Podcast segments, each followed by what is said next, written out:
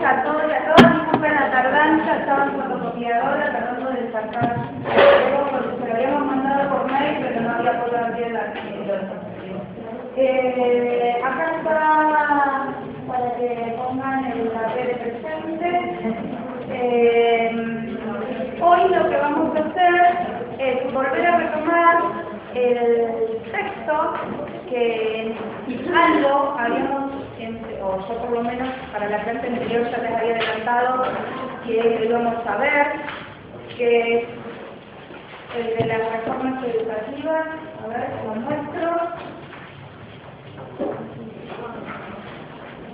Capítulo 4, es así, las reformas educativas, me parece que son los ¿eh? Capítulo 4, trabajo docente y reforma educativa, la Argentina de los años 90. Vamos a trabajar sobre este texto. Eh, es un texto medio pesadito, pero es el que en pocas páginas toca eh, varias temáticas con respecto al trabajo docente, más menos. Sí,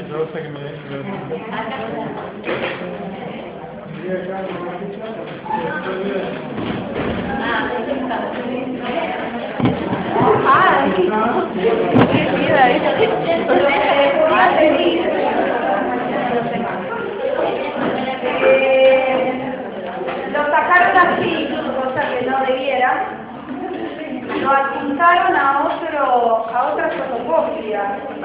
Termina este y al toque le pusieron ahí, por eso quizás Vaya, vos dejaste una que había que bajar en internet y no está. Eh, de trabajo docente entre la profesión. Ah, la invita. En realidad, a ver, bajar aquel que le seguía o le, le interesaría o le sirviese para el trabajo Ah, final. No, era es- una cuestión que sí o sí. No, no es una bibliografía obligatoria, digamos, sino ampliatoria, digamos, por si a alguien le interesa seguir indagando con, con del tema que trata. La idea es formar seis grupos Hola. La idea es formar seis grupos. Yo les voy a dar una copia a cada uno de los grupos. La copia dice algunas notas a tener en cuenta sobre el texto. Eh, esta fotocopia toma algunas partecitas del texto, eh, tomamos algunas temáticas que desarrolla el texto, con algunas temáticas, por ejemplo, en la reforma educativa eh, hay una pregunta, voy a empezar a leer. Dice, frente a los cambios y alteraciones sufridos en el mundo del trabajo en general y en el ámbito de los trabajadores docentes, las relaciones laborales que se establecen, los desequilibrios en el valor de la fuerza laboral, fuerza de regulación, flexi- flexibilización y competitividad, hoy se viven como efecto directo de las políticas educativas de la década de los 90. Esa sería la primera parte del texto, que el texto habla de la situación general en contexto. Con respecto a eso, después sigue. Reforma educativa en Argentina estuvo pensada y dirigida al sector público para abastecer un mercado laboral potencial a futuro y por otro lado dirigido al sector docente como empleado en el sistema de educación pública. Estos son extractos o síntesis de la primera parte que trabaja el texto este, que es el primer punto que es situación general de contexto. Sobre esta primer parte que habla de la reforma de los 90 en Argentina y sobre todo en lo que refiere a la cuestión educativa, hay una pregunta para resolver. Y esa pregunta dice reflexionar en forma grupal, ¿cuál es el papel del Estado Nacional a partir de la reforma educativa? Relacionar con el texto de Vichy, de perdón, ¿qué papel juegan los organismos internacionales en el proceso de reforma educativa? La idea es, hay seis preguntas en el desarrollo de este trabajo. Lo que vamos, o cinco. Lo que vamos a hacer es que cada grupo se va a centrar, focalizar en una de las preguntas. Porque si no, es un trabajo muy largo. Entonces vamos a repartir qué grupo, qué pregunta. Esta primera pregunta, que dice reflexionar en forma grupal, hace referencia a esas reformas educativas que tuvieron su mayor énfasis en la década del 90, pero que aún siguen teniendo efectos en la cuestión educativa y en lo que se refiere a las relaciones laborales que se vienen estableciendo actualmente. Dice, después continúa, cambia de tema. Asimismo, otra temática que toca el texto. primer, la primera temática está con negrita, reforma educativa en la, Argentina. la segunda temática que se va a encargar otro. Dice, Asimismo, la ampliación de la obligatoriedad escolar, es decir, en este punto, la temática va a ser el tema de la obligatoriedad y extensión. Ustedes saben, o si no lo saben les cuento, que hasta un par de años atrás la obligatoriedad estaba dirigida solo al nivel primario. Después se extiende a 10 años, en el cual incluye el nivel medio. El tema de la obligatoriedad no es menor, ¿por qué? Porque hay el Estado, a través de reformas educativas, establecer que la obligatoriedad es a 10 años, implica que el Estado también se tiene que hacer responsable no solo del, nivel primario, sino también del nivel medio. Está reconociendo que el Estado tiene que tener diferencia, responsabilidad, a nivel administrativo, organizacional, todo lo que Significa esto, el Estado. El Estado debe dar cuenta de garantizar el trayecto también del nivel medio. Con respecto a esta temática, dice, esta ampliación de obligatoriedad escolar y las reformas implementadas han producido cambios. Cambios en la estructura organizacional de las instituciones educativas, en el plano de lo laboral y las relaciones que se establecen en lo curricular, cambios de los cuales hoy participan su. Es como una introducción. Segunda pregunta. Para seguir reflexionando en el grupo, que solo va a tocar otro grupo. Lo cierto que la escuela está, existe y su presencia se amplía por la extensión de la enseñanza obligatoria de Ahora bien, ¿cuál es la pregunta sobre la cual van a tener que trabajar en grupo? Dice, ¿no habrá llegado tal vez la hora de advertir que lo que se pretende no es solo más de lo mismo? ¿Se agota solamente en el aumento de los años de escolaridad para prolongar la permanencia y el egreso? ¿En qué cuestiones creen ustedes sería necesario que las políticas de reforma educativa debieran detenerse hoy? Digamos, con admitir públicamente que el Estado va a garantizar y que este nivel medio o la extensión que lleva 10 años, si eso basta, si eso alcanza como para garantizar no solo el acceso, el acceso es uno de los tramos, ¿Qué pasa con los otros tramos? Lo que es la permanencia, el egreso, digamos, basta garantizar todos esos tramos con el simple hecho de decir la obligatoriedad escolar se extiende ahora a 10 años para pensar. Cuando decimos acá para seguir reflexionando, tiene que ver con que no podemos pensar en una única respuesta o una respuesta que tenga que esté exacta. Yo lo que refiero, bueno, buscar en el texto a ver dónde está la respuesta. Justamente tiene que ver que el texto es un instrumento que puede ayudar a tirar algunas puntas para ayudar a ver qué surge en el grupo, qué opinan, qué pueden decir al respecto. Después otra temática. El, texto, avanza sobre otras temáticas las reformas en el plano de lo educativo han desconocido en su elaboración los ejes constitutivos e inseparables del trabajo docente. lo laboral y lo pedagógico. Son como las dos patas de la cuestión educativa. No basta solo con detenernos solamente en lo pedagógico, curricular, extender la obligatoriedad, sino también hay otra cuestión la cual deben atender, en especial el Estado, la cuestión también Dice, y sigue así. Por contrario, el acento pareciera que el Estado, eh, con sus reformas educativas, esta cuestión laboral y esta cuestión curricular, como que la ha dejado en cierta medida a un lado y el acento lo puso en la afirmación de lo técnico burocrático. Quien habla de lo técnico burocrático, recuerda el texto de David, nos puede por ahí ayudar a, ver, bueno, qué dice con respecto a los técnicos y eso nos genera alguna duda.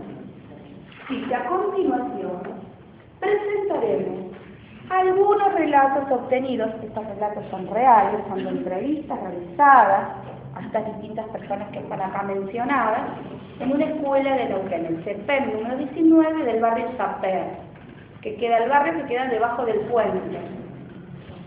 Sí. Dice, a continuación, presentaremos algunos relatos obtenidos a partir de entrevistas sobre los efectos de la tecnoburocratización al interior de la, de la organización de las instituciones. A ver, nosotros podemos definir qué se refiere a técnico, a burocratización, a descentralización. Pero, ¿qué pasa con las personas que están dentro de la institución? ¿Cómo viven estas situaciones en el cotidiano, en el día a día, en el, en el estado, en el, momento en que uno está trabajando.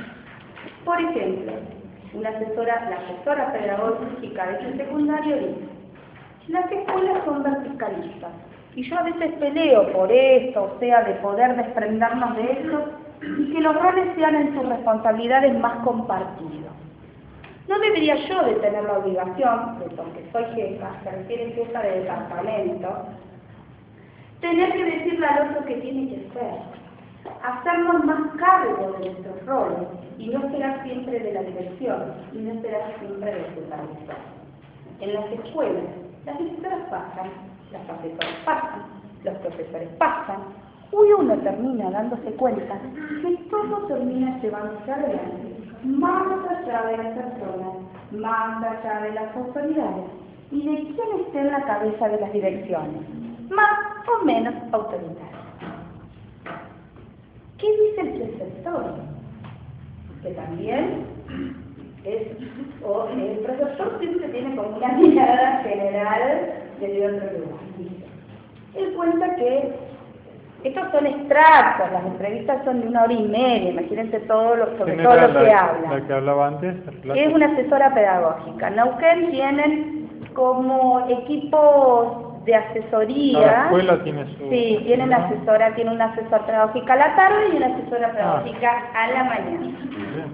Y se encarga de la cuestión de coordinar todo lo que tiene que ver con lo pedagógico. ¿Qué dice el preceptor? Hemos tenido etapas tan complicadas que no querían agarrar la escuela ni siquiera las supervisoras. Entonces, como nadie quería agarrar, entonces, no es problema de, perdón, no es problema de tipeo.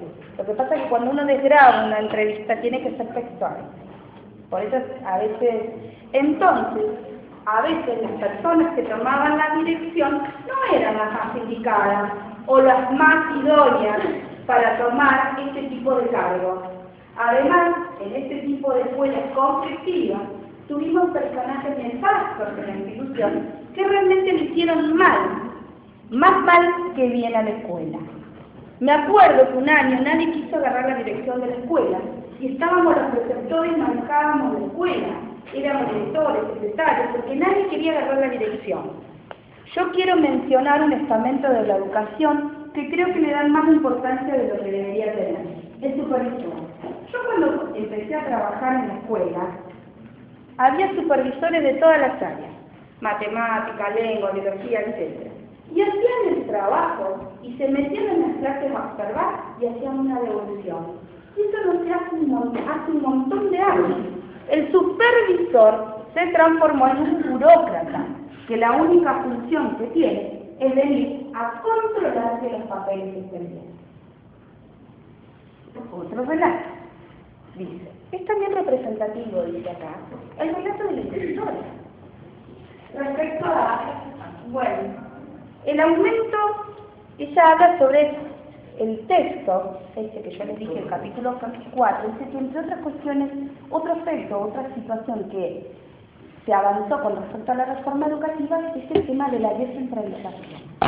Por ejemplo, en la UCEN, cada dirección tiene que ir a retirar los cheques.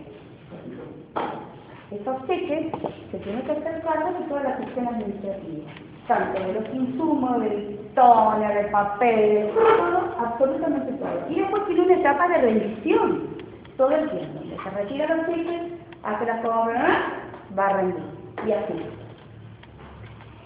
Miren lo que dice la directora respecto. Lo más traumático, primero empieza relatando cómo sigue la dirección, fue asumir la dirección. Si bien, si bien en alguna instancia yo era vicedirectora, a la directora le salió la jubilación en medio de un gran paro que había durado más de dos meses. Y de pronto le sale la jubilación a la directora. Y yo soy vicedirectora del establecimiento, en ese momento vino su supervisor. Él me llamó por celular yo justo me tenía que ir y al, día, siguiente estaba con seis papeles que tenía que firmar para asumir la dirección. No entendía qué estaba haciendo y sentí que todo el sistema educativo quería sacarse el problema de encima. Y bueno, poner a alguien, poner a alguien a cargo, una cara visible. Y eso me pareció una experiencia lamentable. Eso es lo peor que me sucedió, asumir la dirección en medio de un paro y con eso que yo percibí como la intención que todo el sistema educativo, vuelve a reiterarlo, quería sacarse el problema de encima. Aún lo sigo pensando, que fue así, que buscaban a un director que se hiciera cargo de semejante problema. Eso sería lo más desagradable. Después sigue relatando y dice, muchos conflictos, refiriéndose a la institución, tienen que ver con las falencias que hemos tenido a nivel edilicio baños que se tapan. Imagínense hasta qué temática uno en los equipos directivos se tiene que estar pensando y haciéndose cargo. Más, más aún cuando el recurso económico lo maneja exclusivamente el director. Muchos conflictos tienen que ver con las falencias que hemos tenido a nivel edilicio, baños que se tapan, placas, vidrios rotos, falta de agua, de, de gas, en cuanto a las provisiones, esto está casi en una situación crítica. No proveen de computadoras, no, no proveen suficiente dinero para insumos. Por eso digo que hoy por hoy está crítico. Dice que van a revertir, que van a aumentar la cantidad de dinero que le van a proveer a la escuela. Por ejemplo, la impresora la tuve que comprar por izquierda, porque esa es otra cosa. También dicen qué sí se puede comprar o a qué sí se puede destinar el dinero y a qué no por izquierda, dice, con ese dinero de, nación que no se podía comprar impresoras. Pero bueno, no se podía hacer otra cosa, y eso significa estar en el lado ilegal del uso del dinero. Hasta eso tuve que hacer para salir adelante. Y entiendo que la exigencia de un director es de medida, es una barbaridad. Y lo hice aconsejada por otros directores que me dijeron, si te falta esto, bueno, hacelo, así, porque si esperas una respuesta del consejo no va a ser es como está implementado esto. Existe y no lo implementé yo, y de muchísimos años. Es decir, a pesar de que hay una reglamentación y una normativa con respecto a cómo, cómo a veces tienen que resolver por izquierda. ¿Qué cuestiones? Las cuestiones que surgen en el momento. Porque en definitiva tiene que resolver. Entonces los directores de más experiencia dicen, bueno, arreglalo, después ve cómo arreglar las boletas, Miren cómo toda esta cuestión de la burocratización a veces terminan obligando, como quieran definirlo, a que uno tenga que tomar decisiones en el momento y decisiones que por ahí hasta ponen en riesgo su situación. Bueno, después sigue, dice, tener que hacerme cargo de determinadas cosas administrativas, siento que hace que se dibuje mi rol docente. Todo este sistema educativo reconoce que es un cargo muy desgastante, muy estresante, pi, Bueno, sí. Para seguir reflexionando, según los relatos leídos, ¿cuáles serían las primeras impresiones que le genera con respecto a la temática que toca? Eso se va a encargar otro grupo. ¿Mm? La temática es, recuerden que es la que está marcada con negrita, es la técnico-burocrática y la descentralización de los recursos. Y después tienen otras tres preguntas que ya hacen referencia a la segunda parte del texto. A ver. Esta es toda la primera parte, que viene a consideraciones generales. Y la el segundo apartado habla de relaciones de poder y construcción del concepto profesional docente. Y estas preguntas son las que... Y el tercer también lo toca. Bien, por fin medio apurada la cosa, porque yo me tengo que juntar con Diana. Alberto, vos seguís en pie. Alberto, antes que se vaya, ¿y tu nombre?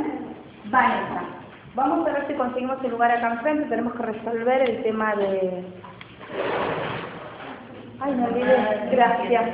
De la jornada del 17, ya Diana experimentó mis, mis olvidos. Eh, así que lo que yo les voy a pedir, reúnanse en grupos, seis grupos, lo nuestro va a ser media hora nada más. Confío en que avancen sobre la temática si quieren, hacemos rapidito el reparto de preguntas. La otra opción es que ustedes decidan qué preguntan qué. ¿Se deciden?